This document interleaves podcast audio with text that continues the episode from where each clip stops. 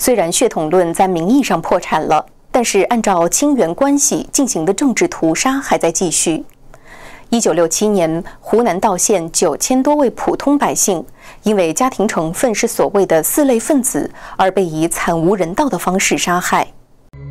一九六七年八月，道县的潇水河里漂满了浮尸，河里的鱼啄食尸体，也长得异常肥大。那时文革刚刚开始一年多。一九六七年八月八号，道县的造反派格连把县武器库抢劫一空。另一派由地方掌权者支持的红联，不仅立刻暴力反击，还把罪名延烧到四类分子的头上，宣称四类分子要造反，必须斩尽杀绝，才能保证红色江山不变。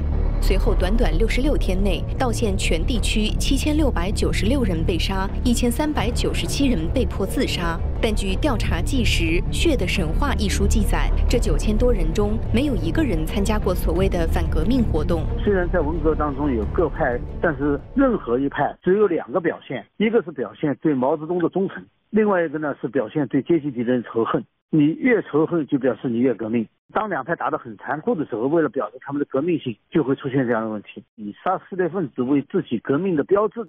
杀人潮中，道县自行成立了数百个平下中农法院，毫无根据地宣判四类分子死刑，由民兵和积极分子立刻执行，枪崩、沉河、砍头、截肢、开膛、腰斩、火烧。炸碎，年轻女性被轮奸后再被杀害。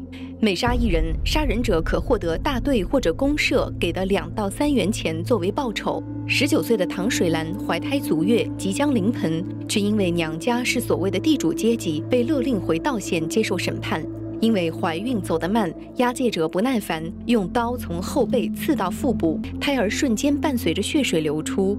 据《血的神话》记载，道县屠杀遇害者上至七十八岁，最小的只有十天。拿铁丝把一家人都串在一起，扔在河里，手啊都给你穿上，那也没法游泳啊，只能淹死。他们认为，只要你父母是阶级敌人，那你子女哪怕一个小孩，你也是阶级敌人，所以他们就一家子一家子杀。这是文革前十七年教育的结果。这个阶级斗争学说在我们那时候得到教育呢，就是对敌人，不管你多残酷。都不过分，对人性的消灭，它是一个中共的系统工程，它贯穿于一九四九年以来每一个政治运动。前《炎黄春秋》杂志社副社长杨继绳认为，道县屠杀的根源就是体制，集权制度把一部分人定为政治贱民，同时垄断信息，让另一部分人变为政治愚民。杨继绳认为，道县惨案就是政治愚民对政治贱民的屠杀，背后操纵的就是体制。文革只是中共邪恶的延续而已。官方对文革的评价呢，它的重点是文革对党政领导和党政系统的冲击和破坏。对平民的伤害，中共官方着目并不多。五十年过去了，肖水河的血色早已不在，但文革时的口号，今年一月又在中国出现。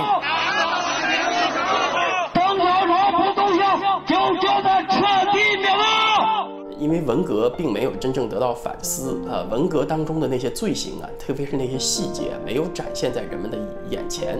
共产暴力的基因文化，它所带来的危害。从来没有作为一种基础人格教育被普及给大众，这就让人们对这种激进的思想的危害没有鉴别能力。